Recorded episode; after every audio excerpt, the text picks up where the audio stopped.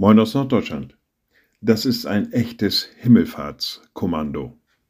Naja, diesen Begriff kennen wir. Er wird verwendet, manchmal im militärischen Bereich, manchmal in anderen Bereichen, für Aufgaben, für Aufträge, die sehr gefährlich sind oder vielleicht sogar potenziell tödlich.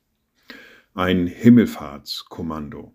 Ich finde das eigentlich ein bisschen schade, dass dieser für das Christentum so wichtige Feiertag, der Himmelfahrtstag, im alltäglichen Gebrauch so eine Umdeutung erfahren hat. Denn tatsächlich geht es ja darum, dass Jesus Christus gen Himmel gefahren ist, dass er zurückgekehrt ist zu seinem Vater, dass er aufgefahren ist und nicht ohne zu versprechen, ich werde wiederkommen, um euch zu mir zu nehmen. Also auch wir sollen einmal gen Himmel fahren. Jesus Christus lädt uns dazu ein.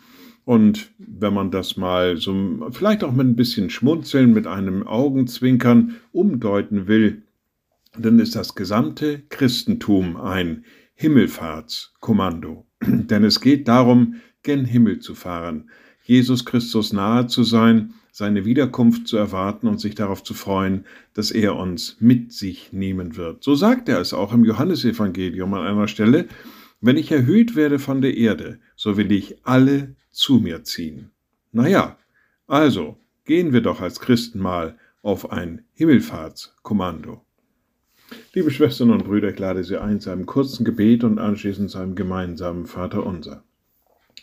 Allmächtiger Gott, guter himmlischer Vater, wir kommen zu dir und sagen dir Dank, dass du uns eingeladen hast, dir nahe zu sein. Jesus Christus, wir danken dir, dass du für uns gen Himmel gefahren bist, dass du für uns wiederkommen wirst und wir dann auch bei dir sein dürfen auf ewig.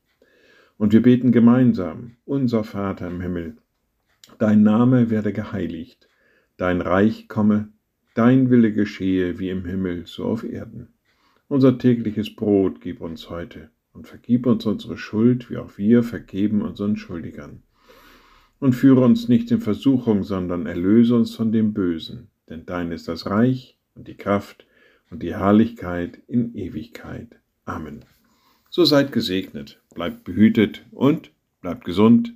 Tschüss.